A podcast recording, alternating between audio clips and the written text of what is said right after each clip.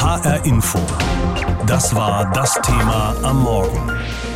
Neue SPD-Spitze. War's das für die GroKo? Die SPD hat also ein neues Führungsduo. Die Baden-Württemberger Bundestagsabgeordnete Saskia Esken und Nordrhein-Westfalens ehemaliger Finanzminister Norbert Walter Borjans. Sie sollen die Sozialdemokraten nach dem Willen der SPD-Mitglieder aus der Krise führen. Und die beiden stellen die Große Koalition in Frage. Das sorgt im politischen Berlin für Gesprächsbedarf. Franka Welz.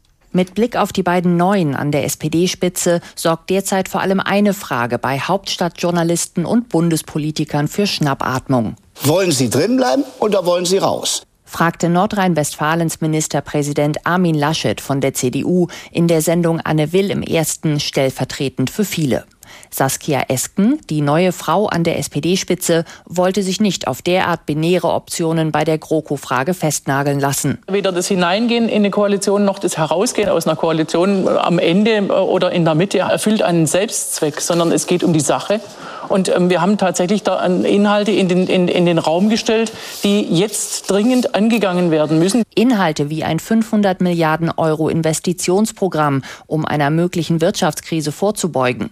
Außerdem wollen Esken und Walter Borjans mehr für den Klimaschutz tun, als das Klimapaket der Bundesregierung bisher vorsieht und dieses auch sozial ausgewogener gestalten. Für solche Ziele erwägen die beiden auch, sich von der schwarzen Null zu verabschieden, bisher eine zentrale Säule der Haushaltspolitik. Haushaltspolitik der Großen Koalition. Es muss eine Bereitschaft da sein zu reden und dann müssen wir sehen, zu welchem Ergebnis wir kommen und anhand dessen müssen wir auch entscheiden, wie es weitergeht. Betonte Esken mit Verweis auf die im Koalitionsvertrag vereinbarte Halbzeitbilanz und gegebenenfalls Nachbesserungen an den vereinbarten Projekten. Die ultimative Drohung vermied sie. Reden ja, aber bitte mit Maß und Mitte lässt sich Armin Laschets Haltung im Verlauf der Diskussion zusammenfassen. Dem CDU-Politiker war offenkundig wichtig rüberzubringen. Wir können nicht jedes Mal, wenn ein Vorsitzender wechselt, den Koalitionsvertrag neu machen. Ähnlich hatte sich zuvor auch schon Bayerns Ministerpräsident und CSU-Chef Markus Söder geäußert. Um eine Neuverhandlung des Koalitionsvertrages gehe es Esken und ihm ja gar nicht, stellte Norbert Walter Borjans klar, sondern der Begriff war Update, also nochmal auf einen neuen Stand bringen. Wenn ich mich richtig erinnere, ist der Begriff auch von Herrn Linnemann so genannt worden. Mhm. Frau Klöckner äh, redet in diese Richtung. Tatsächlich haben einige Unionspolitiker von einem Update des Koalitionsvertrages gesprochen, allerdings sicherlich mit anderen inhaltlichen Schwerpunkten als die SPD-Spitze. CDU-Chefin Annegret Kramp-Karrenbauer wiederum meldete sich im Morgenmagazin von ZDF und ARD aus dem Kosovo zu Wort. Wir sind keine Therapieeinrichtung für die jeweiligen Koalitionsregierungsparteien. Und deswegen gilt der Koalitionsvertrag und alles, was jetzt äh, etwa im Vermittlungsverfahren zum Klimapaket auszuhandeln ist, das wird da ausgehandelt. Aber das hat nichts mit dem SPD-Parteitag zu tun. Eine weitgehende Neuverhandlung des Koalitionsvertrages ist also auch mit Kramp-Karrenbauer nicht zu machen. Und so dürfte in dieser Woche noch viel diskutiert werden über die neuen designierten SPD-Vorsitzenden und die Zukunft der Großen Koalition. Das letzte Wort in beiden Fragen haben aber andere, die Delegierten des SPD-Parteitages Ende der Woche. HR Info. Das war das Thema am Morgen. Neue SPD-Spitze. War's das für die GroKo? Mit rund acht Prozentpunkten Vorsprung haben sich Esken und Walter Borjans gegen ihre Konkurrenz durchgesetzt, gegen Clara Geiwitz und Olaf Scholz. Und für Scholz könnte diese Niederlage über kurz oder lang bedeuten, dass er seine Ämter als Bundesfinanzminister und Vizekanzler verliert. Denn Esken und Walter Borjans wollen den Koalitionsvertrag mit der Union nachverhandeln. Und das könnte, wenn sich beide Seiten nicht einigen, in letzter Konsequenz zu einem Ausstieg der SPD aus der GroKo führen. Zu denen, die den Koalitionsvertrag von Anfang an abgelehnt haben, gehört auch Rudolf Dressler. Er war 20 Jahre lang bis zum Jahre 2000 SPD-Bundestagsabgeordneter und gehörte annähernd zehn Jahre lang, ebenfalls bis 2000, dem Präsidium der SPD an. Heute früh habe ich mit ihm gesprochen. Herr Dressler, den Koalitionsvertrag nachverhandeln mit einer Union, die sich da wahrscheinlich querstellen wird und dann gegebenenfalls raus aus der GroKo. Wenn Ihre Partei, die SPD, diesen Weg einschlägt, wäre sie damit auf einem guten Weg? Also wer die politische Lage meiner Partei in den letzten 20 Jahren bewertet, der stellt zwei einfache Dinge fest. Erstens, die SPD ist dreimal in eine große Koalition eingetreten. Zweitens, sie hat über 400.000 Mitglieder verloren. und hat gemessen an ihren Wahlergebnissen der damaligen Zeit bis heute einen Schwund an Wählerzustimmung erlitten, der buchstäblich ist, der wirklich kaum vergleichbar ist. Die SPD ist in die Tiefe gerutscht. Und wenn in einer solchen Lage immer noch behauptet wird, eine große Koalition mit der SPD könne die Partei aus dieser Lage befreien, dem kann ich nicht mehr helfen. Insoweit ist es völlig richtig, die SPD muss aus dieser Koalition heraus. Damit würde sie allerdings die einzige Bühne räumen, auf der sie bundespolitisch überhaupt noch mächtig ist. Befürchten Sie nicht, dass der Weg aus der GroKo in die totale Bedeutungslosigkeit der SPD führen könnte, dass die SPD bei einer Neuwahl des Bundestages zum Beispiel unter ferner Liefen landet? Also wenn ich diese Logik zugrunde legen würde, dann wäre die über 100-jährige Geschichte der SPD keine wirkliche Realität. Sie wäre also irreal. Die SPD hat auch in der Oppositionszeit, in der sie gewesen ist, für dieses Land Erstaunliches mitgestaltet. Das kann niemand in Abrede stellen. Also mit 13 Prozent in einer großen Koalition sozusagen die Bewegung zu erzeugen, die ihre politischen Inhalte zum Tragen bringt. Das kann ich nicht erkennen. Die SPD hat in dieser Koalition Dinge mitgemacht, mitbestimmt, die gegen ihre eigenen Grundsätze gewesen sind. Insoweit ist eine Logik, die mir Ihre Frage zugänglich macht, jedenfalls bei mir nicht erkennbar. Die SPD stand allerdings auch noch nie so schlecht da in der Wählergunst wie jetzt. Und was die zurückliegenden Wahlergebnisse auf Länderebene angeht, äh, ist ja auch wenig Grund zur Zuversicht. Worauf gründet sich denn Ihre Zuversicht, dass die SPD ihre Situation verbessert, wenn sie aus der Großen Koalition aussteigt? Also die SPD wird dieses nicht auf Knopfdruck erlangen, sondern nur sukzessive. Und sie muss das was ihr in den Jahren davor, als sie große Stimmenanteile vom Wählervolk erhalten hat, was sie da getan hat, das muss sie wieder bringen. Vertrauen in ihre Worte und nicht das Mitmachen von konservativer Politik, die ihrer Programmatik nicht entspricht. Dies ist ein langer, stetiger Weg, aber der kann nicht als Mitglied einer großen Koalition sein. Es kommt noch hinzu, dass die SPD in diesen letzten 15 Jahren alles getan hat, um keine Möglichkeiten in der Bevölkerung mehrheitsmäßig links von der CDU, CSU mitzugestalten. Die SPD hat sich einer solchen Politik katastrophal verwehrt und hat sich sozusagen in die Fänge dieser großen Koalition begeben. Partizipiert hat davon jedenfalls die SPD in keinster Weise. Nun darf man ja bei alledem nicht vergessen, dass bei weitem nicht alle Mitglieder der SPD sich an dieser Befragung beteiligt haben und dass die beiden, die jetzt gewählt worden sind, nicht viel mehr als die Hälfte der abgegebenen Stimmen bekommen haben. Das heißt doch, die SPD-Mitglieder sind alles andere als einig über den künftigen Kurs der Partei. Kann man ihr da eine so radikale Kehrtwende zumuten, wenn dann möglicherweise auch nicht alle diese Kehrtwende mitmachen? Also wenn von zigtausenden von Mitgliedern Kandidaten 53 Prozent erhalten, und diejenigen, die mit ihnen kandidiert haben, 45 Prozent, dann ist das ein ganz klarer Sieg. Wenn das in einer parlamentarischen Wahl geschehen würde, wenn 53 Prozent der Bürger sich beteiligt hätten, würde diese Frage, wie Sie sie formuliert haben, niemand stellen. Und jetzt wird sie gestellt. Wenn von 400 Delegierten eine Mehrheit von 53 Prozent diese Lösung gewählt hätte, dann wäre das von Parteistatuten her legal und völlig in Ordnung. Jetzt haben es weit über 100.000 Menschen gemacht. Das ist ja wohl ein Wort. Und mit diesem Wort muss die SPD jetzt anfangen, in sich selber wieder Ordnung zu schaffen. HR Info. Das war das Thema am Morgen. Neue SPD-Spitze. War's das für die GroKo? Diese Frage drängt sich auf, nachdem eine Mehrheit der SPD-Mitglieder nun die Führungsfrage beantwortet hat. Denn Saskia Esken und Norbert Walter-Borjans, die aus dem Mitgliederentscheid siegreich hervorgegangen sind, stehen der GroKo kritisch gegenüber und wollen den Koalitionsvertrag nachverhandeln. Zwar sind die beiden erst dann wirklich SPD-Vorsitzende, wenn die Delegierten des SPD-Parteitags sie Ende dieser Woche offiziell gewählt haben, aber schon jetzt ist im Zusammenhang mit Esken und Novabo von einer Eskabulation der SPD die Rede. HR Info. Kommentar.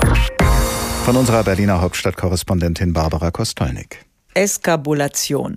Dieses Wort wird man sich merken. Es markiert ja Was eigentlich? Den Neuanfang oder das endgültige Ende der SPD als Volkspartei?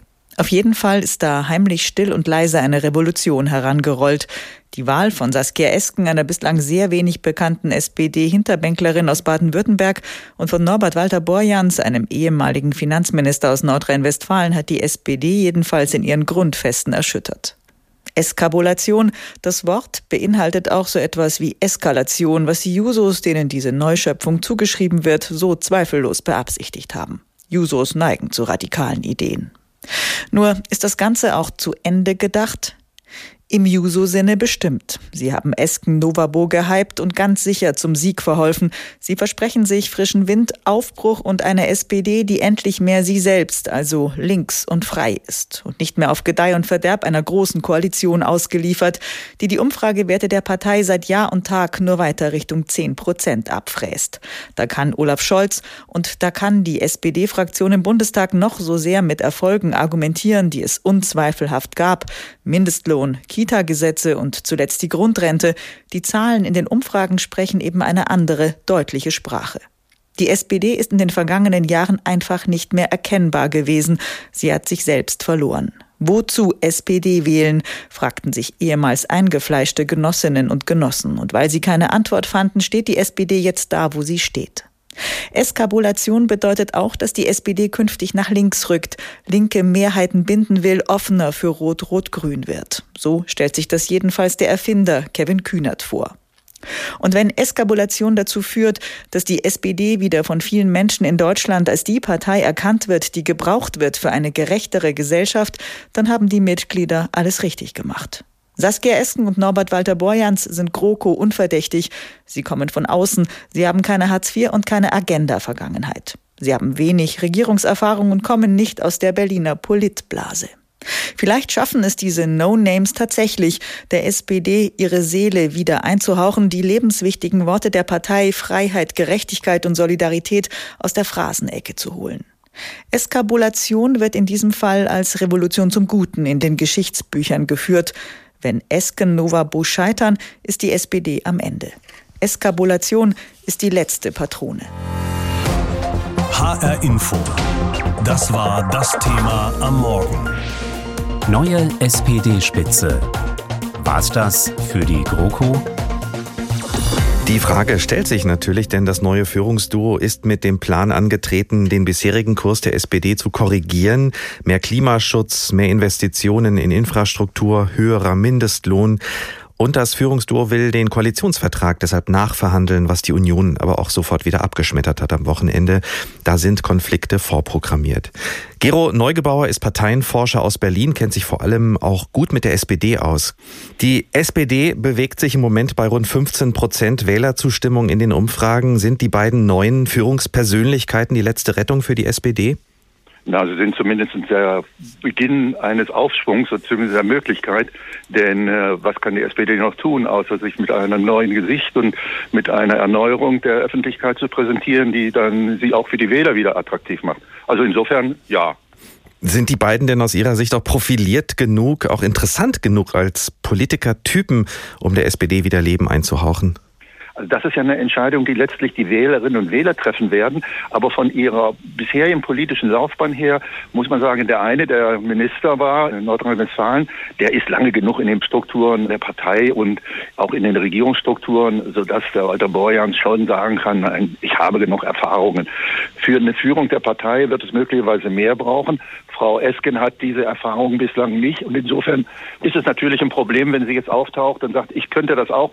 Aber da kommt es auf die Arbeitsteilung an. Es kommt auch darauf an, wie weit der Apparat im Willy Brandt-Haus weiß, wenn die SPD nicht wieder nach oben kommt, geht es mit der Partei nach unten. Dann werden sie weniger Gelder haben, dann werden sie weniger Möglichkeiten haben, Kampagnen zu machen. Insofern denke ich, dass nicht nur Respekt und Loyalität nötig ist, sondern auch aktive Unterstützung. Das ist äh, die äh, Frage, die sich jetzt in den nächsten Tagen auch stellt. Das neue Führungsduo Esken-Walter-Borjans hat den Segen der SPD-Basis, auch wenn einige die Online-Befragung jetzt in Frage gestellt haben. Vor allem aber ist es nicht das Team, das sich viele führende SPD-Leute gewünscht haben und die Große Koalition ja weiterführen wollen. Wird diese Frage nach der Großen Koalition, ja oder nein, auch zur Zerreißprobe werden für die SPD? Vermute, dass eine Mehrheit der SPD-Mitglieder immer noch Anhänger der Großen Koalition sind, manchmal vielleicht mit geballter Faust in der Tasche, manchmal wünschen sich, dass da mehr erreicht wird.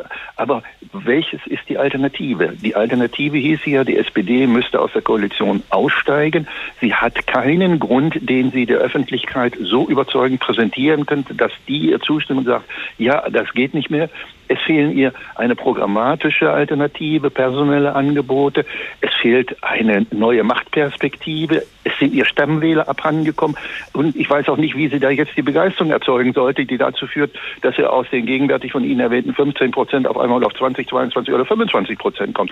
Also insofern kann man nur sagen, die Lösung liegt möglicherweise darin, eine Arbeitsteilung zu machen, in der Regierung weiterhin zu arbeiten, auf den Erfolgen zu bestehen und sie auch sozusagen als Nachweis der Möglichkeit, als kleinerer Partner in der Koalition was zu erreichen, auszugeben, aber auf der anderen Seite die Erneuerung programmatisch und personell in der Partei voranzutreiben, um dann mit, oder besser gesagt, verstärkten ja, Anstrengungen in den nächsten Wahlkampf zu gehen. Halten Sie es denn noch für möglich, dass das neue Führungsduo auf dem Parteitag jetzt äh, Ende der Woche nicht bestätigt wird? Na, wir haben ja in Hessen die Erfahrung gehabt, dass äh, Frau Opselanti bei dem Unterbezirkswettbewerb eigentlich Zweite war, aber dann auf dem Parteitag doch Erste wurde und äh, Herr Lafontaine, Herr Scharping in 95 in Mannheim auch rausgeschmissen. Also Überraschungen sind immer möglich, darf man nicht ausschließen. Aber angesichts der öffentlichen Debatte über den Zustand der SPD meine ich, dass die meisten Delegierten, wenn sie auch möglicherweise eher der Auffassung sind, der Führungswechsel heißt nicht gleich Abschied aus der Großen Koalition, die Führung bestätigen werden und dass er nicht irgendein Kandidat aus dem Nichts auftrat und sagt, äh, hoppla, ich bin die Lösung. Oder dass man gar die Satzungsänderung verweigert, die da eine Doppelspitze möglich macht. Also insgesamt vermute ich, viele werden knirschen. Es wird eine ausgiebige Diskussion geben, aber der Parteitag wird nicht dazu führen, dass die SPD als heillos zerstrittener Haufen in der Öffentlichkeit erscheint. Sie haben gesagt, in der Regierung weiterarbeiten ist im Grunde genommen die einzige Alternative im Moment. Wie sehen Sie das äh, für die nächsten Monate, für die nächsten Jahre, für die Zukunft der SPD? Wird sie das überleben? Ja, sie wird es überleben. Also sie hat den Nationalsozialismus überlebt und sie hat andere Krisen überlebt.